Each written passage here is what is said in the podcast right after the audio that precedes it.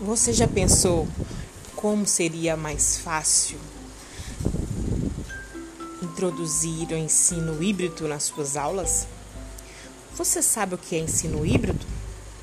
Vem comigo que eu vou lhe mostrar, lhe explicar o que seria essa metodologia ativa que está dando o que falar.